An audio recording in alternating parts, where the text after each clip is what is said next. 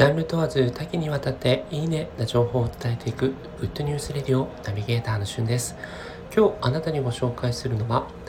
Twitter ハッシュタグ落足レシピのゆかりさんがご紹介しているかき氷機いらずの夏のカルピスかき氷についてご紹介いたします。こちらですね、Twitter ハッシュタグ落足この楽がカタカナ、足が早いっていう字ですね。レシピのゆかりさんというツイッターのアカウントで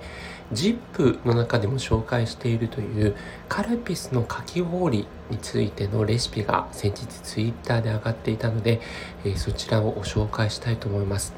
なんといってもですね、材料が3つだけ、そしてかき氷機なしで作れるというもので非常に簡単な工程になっているので皆さんにご紹介したいと思います。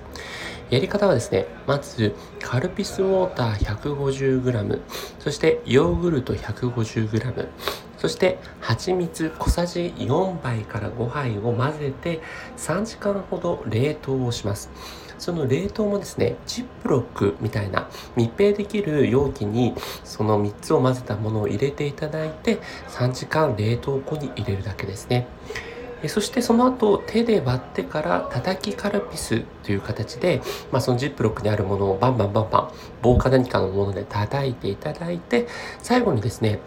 えー、カルピスにレモン汁を少々混ぜ合わせると美味しいカルピスのかき氷ができると。いうことで、まあ、まだまだね、暑い夏が続く地域も多いと思いますので、このカラピスかき氷、ぜひお試しいただければと思います。まあ、なんといってもかき氷なしでもね、このジップロックを使ってかき氷と同じような食感ができるというのがね、嬉しいところですよね。えー、お子さんたちと一緒に夏休みのね、えー、一緒に取り組む料理としてもいいんじゃないかなと思います。またこちらですね、ヨーグルトと蜂蜜と混ぜ合わせてるということにもあって、まカルピスがよりコクが深く、そして、えー、程よい甘さの美味しいカルピスかき氷ができますし、えー、まあ、あの普通のかき氷をね、作って、その後にカルピスのその原液をこうかけるというのも非常に美味しいかき氷なんですけども、カルピスウォーターを使っているというね、部分のところで、えー、これまた一味も二味も、違う、